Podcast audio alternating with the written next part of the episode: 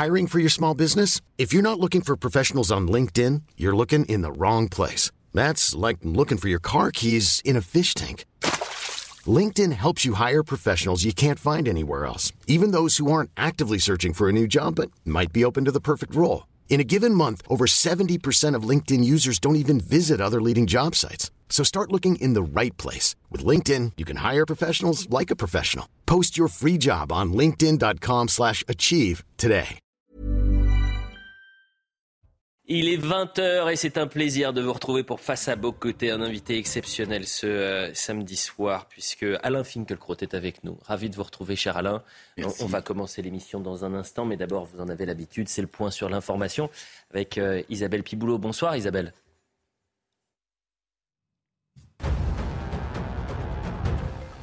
Le pronostic vital des victimes de l'attaque à Annecy n'est plus engagé. L'assaillant, lui, a été mis en examen pour tentative d'assassinat et rébellion avec armes.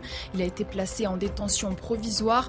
La mairie d'Annecy organisera demain à 11h un rassemblement citoyen en soutien aux victimes et à leurs proches pour un moment de solidarité et de fraternité. L'hommage sera à suivre en direct sur CNews. La fête a tourné au drame à Cléry-Saint-André dans le Loiret. Vers 14h, une voiture a heurté une foule d'un mariage, faisant 8 blessés, dont 3 en urgence absolue. Près de 70 pompiers et 25 gendarmes ont été déployés. La préfecture appelle les personnes qui disposeraient de photos à les mettre à la disposition des services pour les besoins des investigations, mais à ne pas en faire usage sur les réseaux sociaux. Et puis drapeau tricolore en main, la légende du basketball LeBron James a donné le départ des 24 heures du Mans cet après-midi à l'occasion du centenaire de la course. En pole position sur le circuit Bugatti, la Ferrari numéro 50 a rétrogradé à la deuxième place au profit de la Toyota numéro 8. Victorieuse l'an dernier au Mans, la voiture de l'équipe japonaise est pour l'heure en tête de cette édition. Merci chère Isabelle pour le point sur l'information. Face à Bocoté, émission exceptionnelle avec un invité exceptionnel puisqu'Alain Finkielkraut est avec nous. Cher Mathieu, bonsoir. Bonsoir. Bonsoir Arthur de Vatrigan. Bonsoir. Alors normalement l'invité vous l'avez dans la deuxième partie de votre émission, mais vous avez décidé d'avoir Alain Finkielkraut sur toute l'heure. En ces temps si troubles, en ces moments de tension politique, sociétaux, sociaux, pourquoi avoir invité euh, Alain Finkielkraut ce soir ben, Je reprends en fait vos, propres termes. Nous sommes dans des temps troubles, des temps qui exigent d'avoir un regard, euh, je dirais, à bonne hauteur. Donc, il n'est pas simplement enfoncé dans une actualité qu'on commande sans trop avoir de perspective. Et le regard d'Alain Finkielkraut me semblait sur toute une série de thèmes.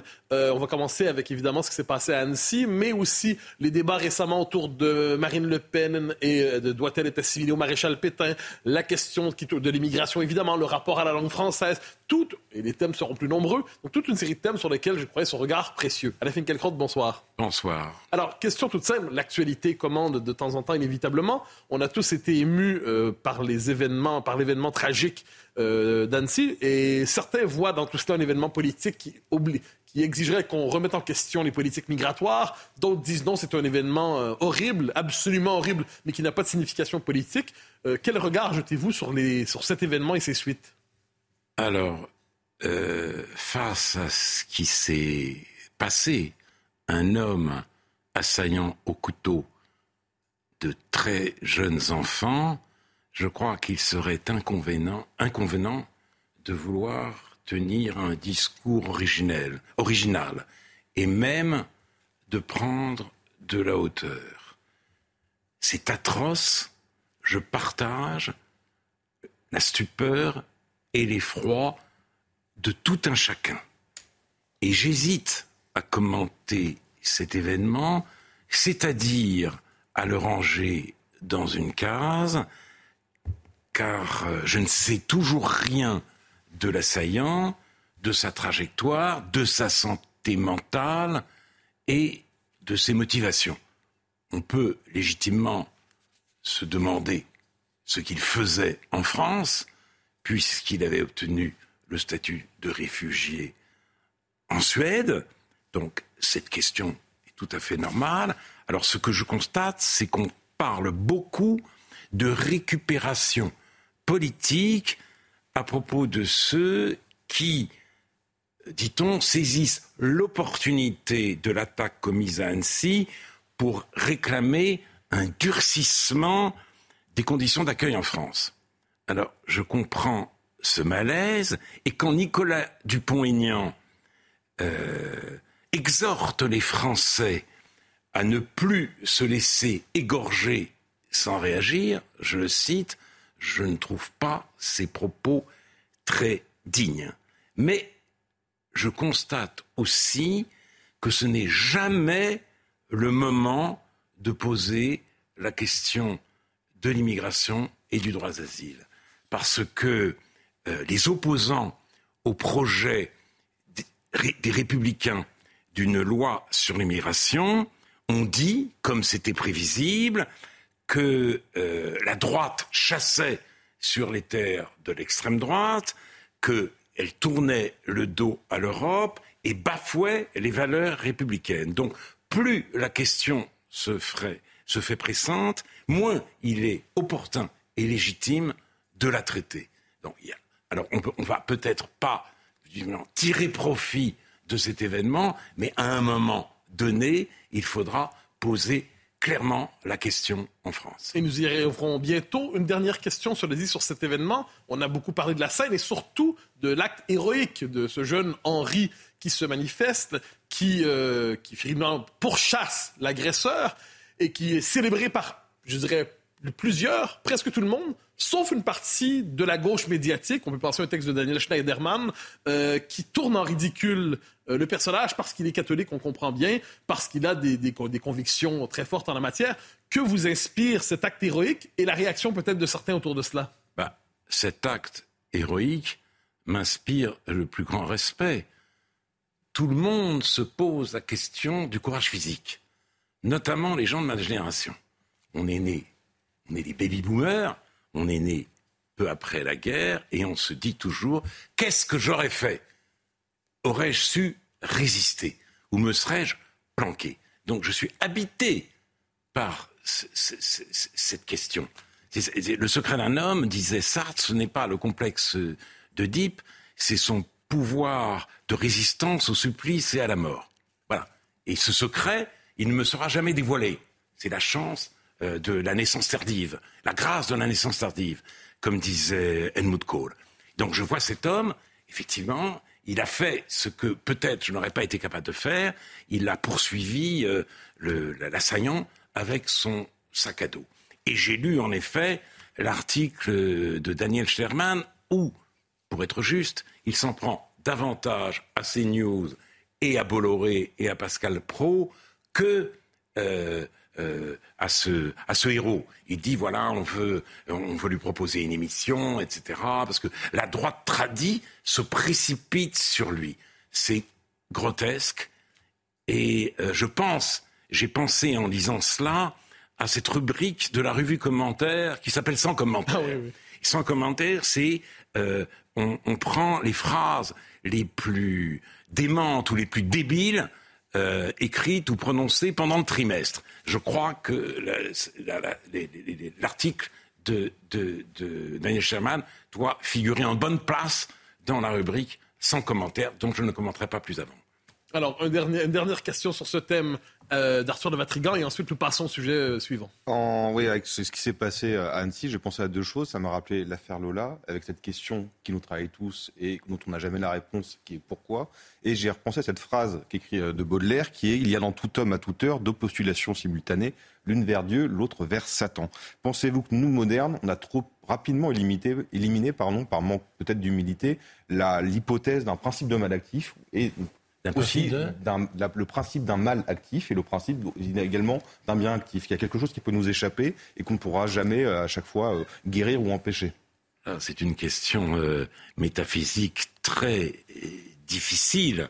Postulation vers Dieu, moi je ne sais pas quoi répondre puisque Dieu, si j'ose dire, ne fait, ne fait pas partie de, de, de ma vie, l'au-delà, la vie éternelle, tout cela, non. Euh, malheureusement pour moi d'ailleurs. Je, le regrette. Je suis plutôt euh, orphelin de Dieu qu'un athée euh, fier d'avoir instauré le règne de l'homme à la place du règne divin. Mais d'autre part, oui, on a du, mal à penser le mal. Ça, c'est sûr.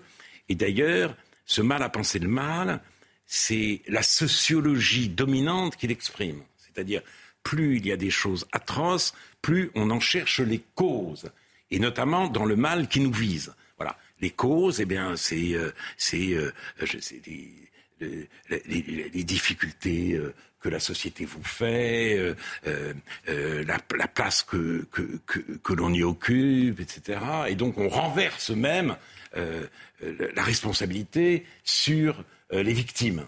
C'est une tentation extrêmement forte parce, mais il est vrai que c'est une idée très difficile à penser. C'est-à-dire ce, type-là qui va s'acharner sur des, sur des petits-enfants, il est normal qu'on reste euh, stupide presque.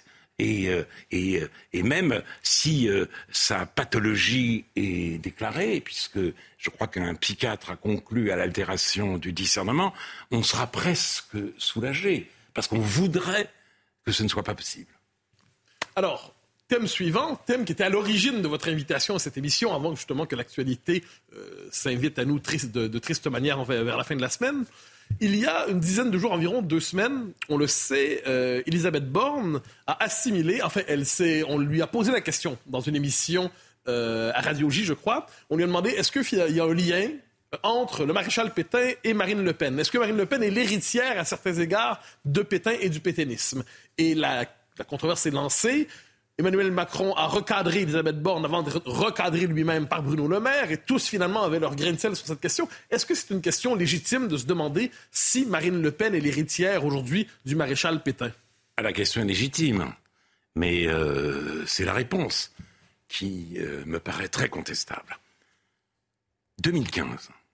Jean-Marie Le Pen donne un entretien à Rivarol, mensuel, euh, ostentatoirement et obsessionnellement antisémite. Et qu'est-ce qu'il dit? C'est un festival. Les chambres à gaz sont en effet un détail de l'histoire. Les pétainistes ont toute leur place au Front National. La France est gouvernée par des immigrés Manuel Valls étant français depuis 30 ans, on peut légitimement s'interroger sur son attachement à la France. C'est plus, plus facho que moi, tu meurs. 2015. Que se passe-t-il? Marine Le Pen réagit très durement. C'est le commencement de la rupture. Il a été exclu du parti. Le parti a changé de nom. Ça devrait être une bonne nouvelle. Ce parti devient présentable, il rompt avec ce qu'il a de plus inquiétant et de plus glauque, et son succès électoral tient aussi à ce travail d'assainissement. Et ce qui est tout à fait singulier, c'est que les vigilants ne veulent pas l'entendre. Ils devraient se réjouir et en fait, on se rend compte qu'ils sont complètement paniqués à l'idée d'être un jour orphelins de leur ennemi préféré. Le mot d'ordre de la vigilance, c'est le fascisme ne trépassera pas. Et donc, ça me fait penser à une réflexion extraordinaire de Raymond Aron dans un article sur le grand historien Marc Bloch. La vanité française consiste à se reprocher toutes les fautes, sauf la faute décisive, la paresse de penser. La paresse de penser aujourd'hui en France a pour nom mémoire, malheureusement. Il est temps, il est grand temps de remettre du présent dans le présent. Et ce qui, ce qui est aussi diabolisé, péténisé et fascisé, c'est l'angoisse existentielle des Français. La continuité historique de la nation est en question. Euh, la France a été très longtemps ressentie comme évidente. Elle est de plus en plus ressentie comme non évidente. c'est un événement considérable dont il faudrait absolument tenir compte. Et là, moi, je réponds à cette idée. Ah oui, c'est extraordinaire, si vous voulez, cette idée, parce que un jour, euh, un député socialiste, Bruno Leroux, a eu cette phrase extraordinaire, et il a parlé, à propos euh, de Marine Le Pen, de racisme génétique. C'est pas la peine de commenter non plus. alors là, je, voudrais citer Jacques Julliard. Il est inutile et même nuisible pour la gauche d'exploiter jusqu'à la corde la rente morale de l'antifascisme, de l'antipétinisme, si cela sert, si, si cela sert de prétexte à l'absence de position claire sur la montée de l'insécurité dans nos sociétés et sur l'immigration. Voilà la réponse que je fais. Alors, je tire la conséquence. Attends, je, vous me direz si je tire la conséquence politique euh, naturelle de votre réflexion. Est-ce qu'aujourd'hui, on pourrait dire que le RN est un parti avec lequel on peut avoir des désaccords nombreux, comme avec tous les autres partis, mais ce n'est plus un parti à situer à l'extérieur du cordon sanitaire? Autrement dit, c'est un parti légitime, républicain, comme certains disent. Je trouve que cette idée de cordon sanitaire doit être impérativement dépassée. Cependant, cependant, oui, parce que l'extrême, droitisation de l'inquiétude et de la clairvoyance, c'est ce qu'il peut y avoir de pire. Et je reprends une expression qui vous est chère, extrême droitisation. Cependant, cependant, l'extrême droite existe. Et là, je suis obligé de citer l'entretien que Michel Houellebecq a donné à votre mensuel, l'incorrect.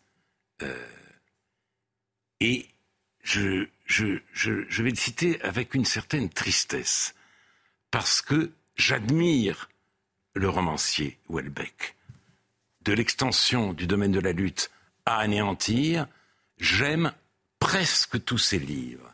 Et surtout, je me désolidarise de ceux qui, par ressentiment contre la supériorité, profite de sa mauvaise passe actuelle pour lui régler son compte.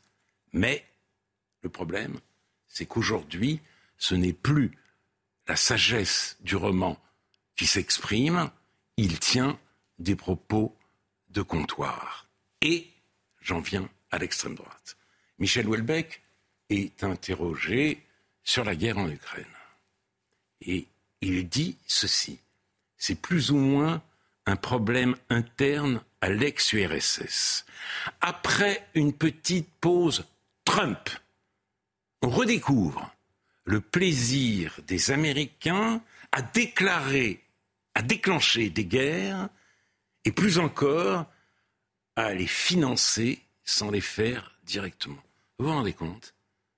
Les Américains n'ont évidemment pas déclenché cette opération militaire spéciale, et s'il n'était pas venu en aide à l'Ukraine, l'Ukraine aurait été, dans le vocabulaire de la propagande poutinienne, dénazifiée, c'est-à-dire normalisée de manière beaucoup plus brutale que la Tchécoslovaquie après l'écrasement du printemps de Prague. Et surtout, et en plus, et en plus, Michel Houellebecq est interrogé euh, on lui demande est-ce que votre courant sera représenté euh, aux européennes? Oui, dit-il, il y a quelqu'un, Florian Philippot. Et là, on retrouve, on trouve le cocktail de l'extrême droite aujourd'hui. Poutinisme échevelé, anti-américanisme effréné, complotisme anti-vax. Et ça s'entend ce complotisme anti-vax. Ça s'entend même de temps en temps, même parfois sur ces news. Parfois. Et donc, et ça, ça, ça me paraît vraiment l'extrême droite. Et ça concerne aussi le Rassemblement national, parce que l'une des personnalités les plus importantes du Rassemblement national, les plus en vue, c'est Thierry Mariani, un, un, un véritable propagandiste de Poutine et aussi du régime syrien de Bachar el-Assad et qui va se présenter sous les couleurs du Rassemblement national à la mairie de Paris. Donc, on n'en a pas tout à fait fini avec l'extrême droite, même s'il faut en finir avec le cordon sanitaire. Vous nous dites, c'est l'extrême droite, c'est trois éléments. Donc, anti-américanisme exagéré, pro-poutinisme et complotisme anti-vax. Je reprends vos, catégories. Donc ça, ce serait la nouvelle extrême droite. Je suppose qu'il y en a une euh, antérieure. Alors, qu'est-ce qu'elles ont en commun le, concept d'extrême droite, au-delà du contenu que vous lui prêtez en ce moment, qu'est-ce que c'est? À quoi, à quoi cela réfère finalement? Ben, On dit ancienne extrême droite, nouvelle extrême droite. Il y a un mot commun, c'est extrême droite. Donc, il doit y avoir quelque chose en commun au-delà de l'ancien et du nouveau. C'est une pensée totalement décollée du réel, euh, extrêmement cruel, excusez-moi euh, de la pauvreté de, de, ce propos, et une pensée surtout, effectivement, qui cherche derrière le rideau des apparences à voir plus clair. Apparemment, c'est Poutine qui fait la guerre à l'Ukraine. En réalité, c'est l'Amérique qui fait la guerre euh, à la Russie. Euh, euh, on vous vend le vaccin, on vous vend. en fait, c'est Big Pharma. Hein, vous voyez? Et ça, et, d'ailleurs là, on retrouve la vieille extrême droite, parce que quand on vous dit Big Pharma, on vous dit Pfizer, et quand on vous dit Pfizer, tout d'un coup surgit bizarrement le nom de Jacques Attali.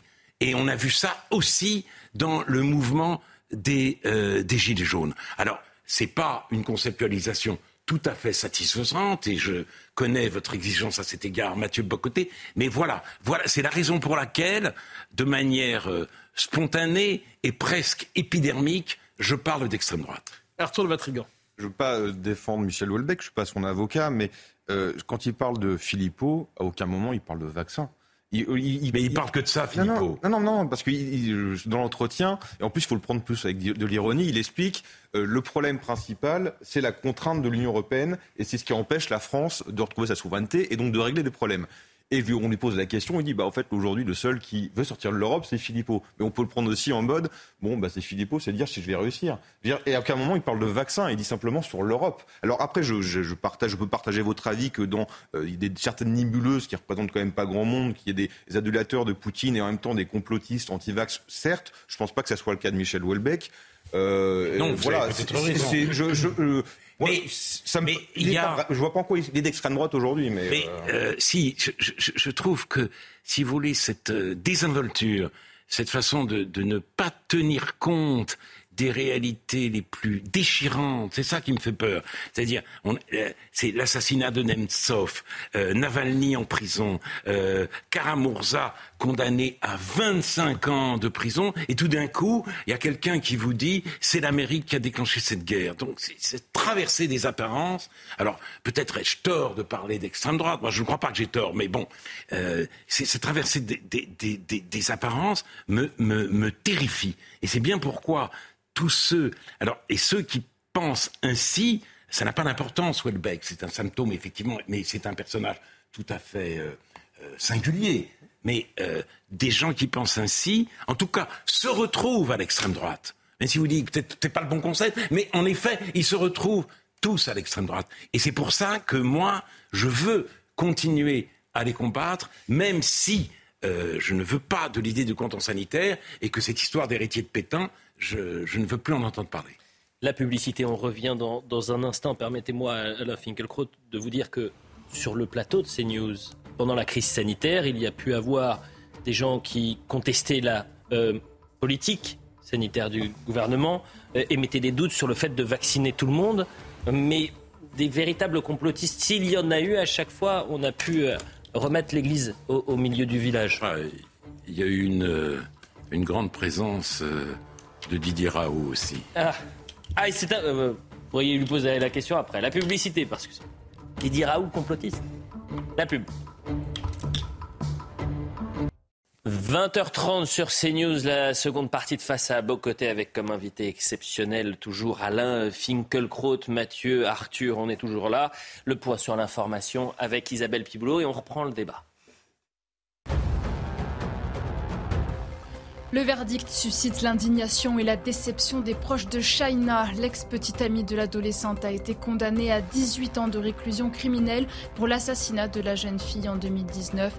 La levée de l'excuse de minorité de l'accusé, âgé de 17 ans au moment des faits, n'a pas été retenue par la Cour. La justice se fout des violences faites aux femmes, a dénoncé l'avocate de la famille. En visite surprise à Kiev, Justin Trudeau a exprimé son soutien à Volodymyr Zelensky. Le Premier ministre canadien s'est engagé à verser 500 millions de dollars pour aider l'armée ukrainienne. Il a par ailleurs blâmé la Russie pour la destruction du barrage hydroélectrique dans le sud de l'Ukraine. La catastrophe a fait au moins 5 morts et plusieurs dizaines de disparus. Enfin, direction la Turquie, c'est l'effervescence dans le stade olympique Atatürk à Istanbul. La finale de la Ligue des Champions débute dans une trentaine de minutes. Manchester City fait face à l'Inter Milan. Les Anglais, favoris, vainqueurs de la Première Ligue et de la Cup, visent le triplé avec un premier sacre lors de cette finale. Rencontre à suivre dès 21h sur Canal+. La suite de Face à Bocoté, Mathieu, c'est à vous pour cet entretien extraordinaire avec euh, Alain Finkielkraut. Alors, nous aborderons très bientôt la question de, l'immigration telle qu'elle se pose dans euh, l'actualité, mais j'aimerais vous poser une dernière question justement sur la, la de Marine Le Pen. Euh, sur le cordon sanitaire et ainsi de suite. Est-ce que finalement, aujourd'hui, tout parti qui prétend parler, sérieusement, j'entends contenir l'immigration massive, stopper l'immigration massive, n'est-il pas condamné à se faire extrême droitiser d'une manière ou de l'autre? Et dans le cas du RN, puisque au présent, on ne trouve plus les éléments d'extrême droite, entre guillemets, pour faire son procès, on se rabat sur ses origines. Donc, dans 50 ans, on va encore parler des fondateurs du FN, et plutôt que de parler de ce que vous appelez la dose de présent dans le présent. Euh, Peggy a écrit une phrase euh, extraordinaire dans notre jeunesse. D'ailleurs, elle est depuis quelque temps euh, assez souvent citée. Il a dit il, il est difficile de dire ce qu'on voit. Non, il faut dire ce qu'on voit et aussi, ce qui est plus difficile, voir ce qu'on voit. C'était difficile à l'époque de Peggy et c'est aujourd'hui presque héroïque de voir ce qu'on voit. Parce que quand on voit ce qu'on voit, on est presque systématiquement traité de raciste. L'époque que nous vivons est celle de l'antiracisme devenu fou, comme l'a écrit euh, Taguieff. L'antiracisme, ça devrait être le principe moral de nos démocraties. Elles sont fondées sur la logique du semblable. Nous sommes tous égaux en tant qu'hommes, et pas seulement en tant que citoyens. C'est les droits de l'homme et du citoyen. Et évidemment, ce principe devait être réaffirmé avec euh, une solennité particulière après la Deuxième Guerre mondiale. Mais aujourd'hui, tout a changé. On, est raciste dès lors qu'on se pose la question, comme je l'ai dit tout à l'heure, de la continuité française. Dès lors qu'on se dit, mais bon, la France a le droit d'être. Non, c'est comme si, en établissant des frontières, on, entre, on entrait dans un processus fatal de discrimination. Et euh, au nom de la lutte contre les discriminations, on vous interdit de poser la question de l'immigration ou du dévoiement du droit d'asile. Et c'est une surprise pour moi d'avoir, depuis un certain temps déjà, à combattre l'antiracisme pas combattre l'antiracisme. Mais si, il le faut aujourd'hui. Je parle de l'antiracisme officiel, de l'antiracisme idéologique, de l'antiracisme intimidant qui sévit de plus en plus sous nos climats. Alors justement, la question de l'immigration, euh, certains disent n'est pas une véritable priorité pour les Français, mais elle finit toujours par revenir d'une manière ou de l'autre dans l'actualité. Et son dernier visage, c'est la question de l'abaya à l'école. C'est une question intéressante elle est interprétée par le, par le ministère de l'Éducation nationale comme des atteintes à la laïcité. Mais est-ce que le concept d'atteinte à la laïcité est le plus adéquat pour parler de cette présence nombreuse des, abayas à l'école? Est-ce qu'il n'y a pas quelque chose de plus profond encore des mœurs françaises, de la culture française, qui sont remises en question par ce changement de coutume qui témoigne peut-être aussi d'un changement démographique? Alors, il faut dire d'abord que tous les pays occidentaux sont laïcs. Ils sont sortis de l'emprise religieuse, ils sont passés du régime de l'hétéronomie au régime de l'autonomie. Ce sont les hommes qui fixent leurs lois. Mais la, la sécularisation ne s'est pas faite partout de la même manière. Et nous avons des pays comme la Pologne ou les pays anglo-saxons qui jugent liberticide la loi française interdisant les signes religieux ostensibles à l'école. Et quand je parle de la Pologne, je parle de Gazeta, le journal d'Adam Michnik. Je parle aussi de la tradition dissidente polonaise. Je ne parle pas du nouveau euh, parti catholique. Et dans les pays anglo-saxons, on ne comprend pas cet acharnement français. Et là, c'est intéressant, et je vous rejoins d'une certaine manière. Parce que comment expliquer la différence française? Et là, pour répondre, j'ai rouvert un livre de Claude Habib qui s'intitule Galanterie française. Galanterie française, vous voyez Et il dit l'interdiction des signes religieux à l'école prend sens si on la met en relation avec des pratiques de mixité dans l'ensemble de la société. Elle devient compréhensible si on la rapporte à cet arrière-plan de tradition galante qui présuppose la visibilité des femmes et plus précisément une visibilité heureuse, une joie d'être visible. Et elle dit, oui, il y a un autre règlement de la coexistence des sexes, c'est celui de la séparation. Et en France, c'est du fait de cette tradition-là, encore un peu vivante, qu'on ne le supporte pas. Donc la laïcité elle-même s'appuie sur ce qui lui est, euh, sur ce qui lui est antérieur. Et là, je suis absolument euh, estomaqué par l'attitude de la gauche, de la NUPES et plus précisément encore de la France insoumise. Manuel Bompard, à propos des abayas, comme chaque année, on cherche à inventer une nouvelle polémique pour s'en prendre aux musulmans, les musulmans de ce pays en ont marre de servir de chair à canon médiatique. Thomas Porte, plus élégant, vous crèverez la bouche ouverte de votre racisme rance. Et c'est tout à fait extraordinaire. La gauche, qui avait fait de la laïcité sa cause, hein, sa cause première, eh bien, aujourd'hui, elle prend le parti de l'abaya au nom de l'antiracisme, de euh, la lutte contre les discriminations. Et là encore, on se trouve face à l'antiracisme. Et j'ajoute, pour en finir sur la laïcité, justement, que la gauche se fait une certaine idée de la laïcité quand même. Vous vous souvenez euh, de la dernière sortie d'Éric Piolle, le maire écologiste de Grenoble. Il veut supprimer du calendrier les jours, de les jours fériés religieux pour les remplacer par des fêtes laïques liées à la République, à l'abolition l'esclavage et aux personnes LGBT. Interdit de rire. Et c'est ça la nouvelle gauche laïque. Il s'agit de débarrasser la France de la civilisation française pour que l'autre s'y sente tout à fait chez lui. Et cette évolution est terrible. Et donc, je redis ici ce que j'ai déjà eu l'occasion de dire, c'est parce que je suis de gauche que je ne suis plus de gauche.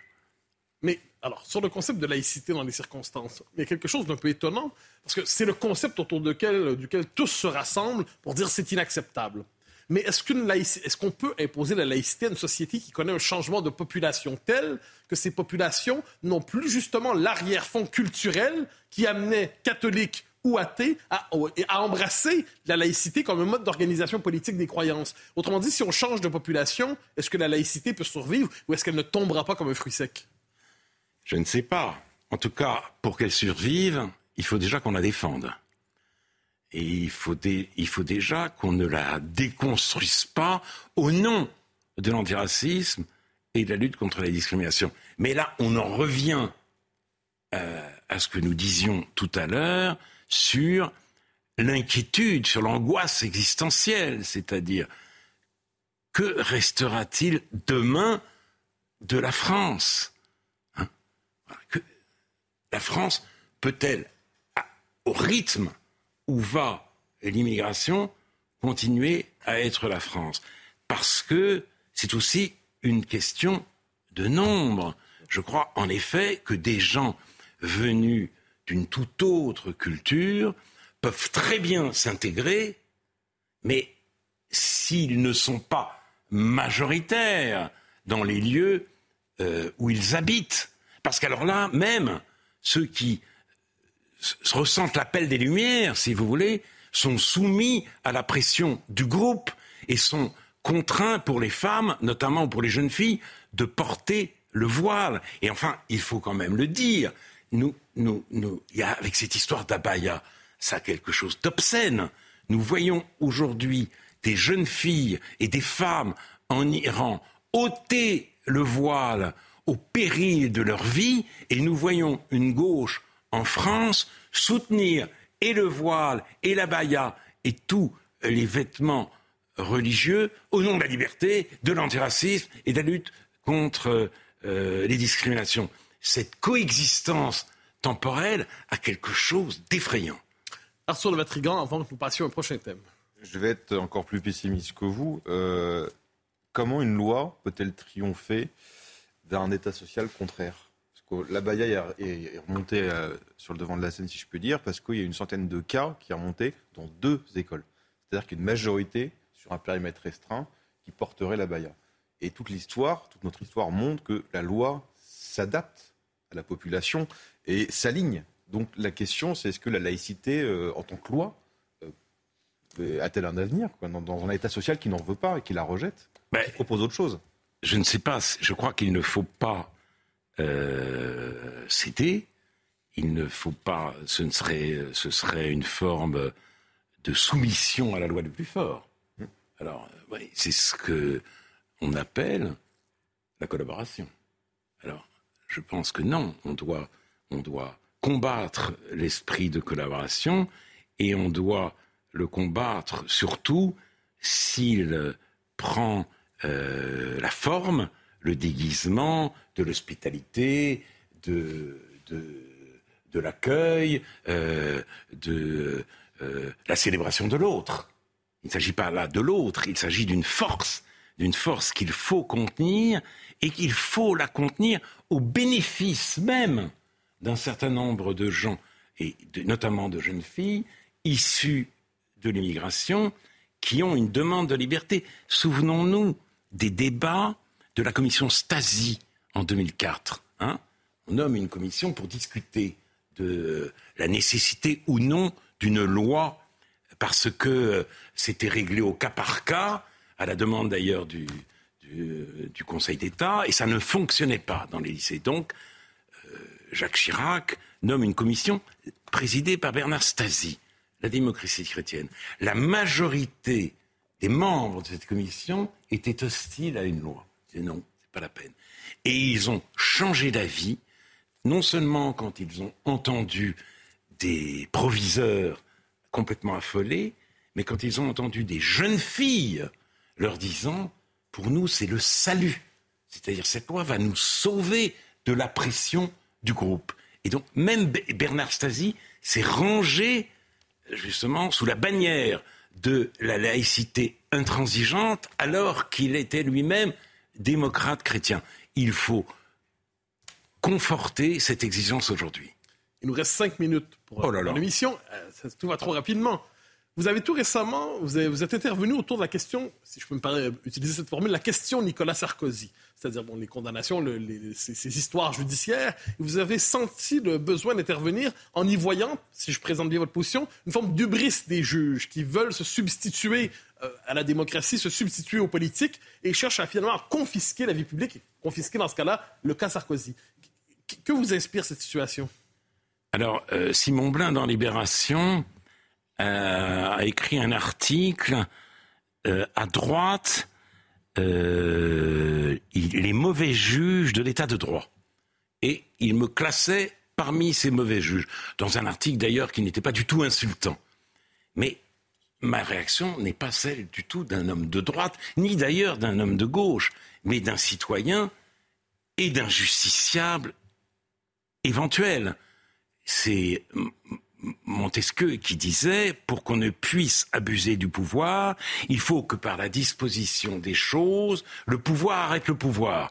Il faut que le pouvoir judiciaire arrête le pouvoir euh, politique. Et c'est tout d'ailleurs la question qui se pose en Israël. C'est pour ça qu'il y a cette révolte. Il faut arrêter la frénésie d'un pouvoir politique qui veut faire main main basse sur le pouvoir judiciaire. En France, c'est l'inverse. Il faut arrêter ce pouvoir judiciaire ou cette justice en état d'ivresse. Il y va de l'avenir même de l'état de droit. Cette condamnation de Nicolas Sarkozy, de Thierry Herzog, son avocat, et de Gilbert Azibert est délirante. On, érige la justice à ériger une, même pas une volonté, une velléité en forfait et même en crime il n'a jamais rien sollicité Sarkozy et il n'a jamais rien obtenu et il est condamné à euh, un certain nombre d'années de prison et au bracelet électronique. C'est en effet de la justice en état d'ivresse. J'ajoute que ses conversations avec son avocat ont été écoutées. C'est comme l'a dit très justement Vincent Trémolette-Villers, euh, la vie des autres, version française on ne devrait pas tolérer ça, et notamment pas Mediapart, puisque Edoui Plenel a protesté, comme on sait, quand, il a appris que ses conversations étaient écoutées. Donc, pourquoi les conversations d'un journaliste devraient-elles être protégées et celles d'un avocat et de son client écoutées. Et puis, il faut se souvenir que euh, du mur des cons, on n'est pas sorti, on n'a pas purgé cette affaire du mur des cons. Parmi les cons, il y avait Nicolas Sarkozy, bien sûr. Hein il y avait, il y avait euh, d'autres euh, euh, hommes politiques. À Nicolas Sarkozy, un certain nombre de magistrats. Vous voulez l'humilier, en fait?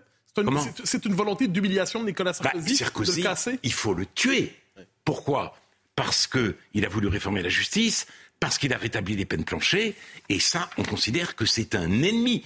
Et contre lui, la fin justifie les moyens. Et sur le mur des cons, il y avait aussi le nom de deux personnalités qui, dont les filles avaient été tuées euh, ou tuées et violées et qui appelaient à une plus grande répression sexuelle. Ces deux personnalités aussi se retrouvaient sur les mers des cons. Donc rien n'est plus dangereux aujourd'hui pour nous, citoyens, pour nous, justiciable qu'une justice qui se veut justicière. Cette tentation existe, elle s'est manifestée au grand jour et j'aurais aimé que tout le monde réagisse et notamment les adversaires de Nicolas Sarkozy. Ce n'est pas la question. On peut dresser un bilan très négatif de sa présidence. Peut-être, oui. Mais et alors? Et alors? Et alors? Parce que, c'est, je veux dire, quand on voit les représentants de l'état de droit piétiner l'état de droit, on est en droit, on est en droit, c'est le cas de le dire, d'avoir peur. Un grand merci Alain Finkielkraut. C'est déjà terminé malheureusement, mais c'était absolument passionnant et j'imagine qu'au syndicat de la magistrature, on, vous écoute attentivement ce soir. merci beaucoup Alain. Merci, à, vous Mathieu Bocoté. Merci Arthur de Vatrigan. L'info se poursuit sur CNews si vous voulez entendre cet entretien absolument passionnant, c'est sur cnews.fr. L'info se poursuit. À demain.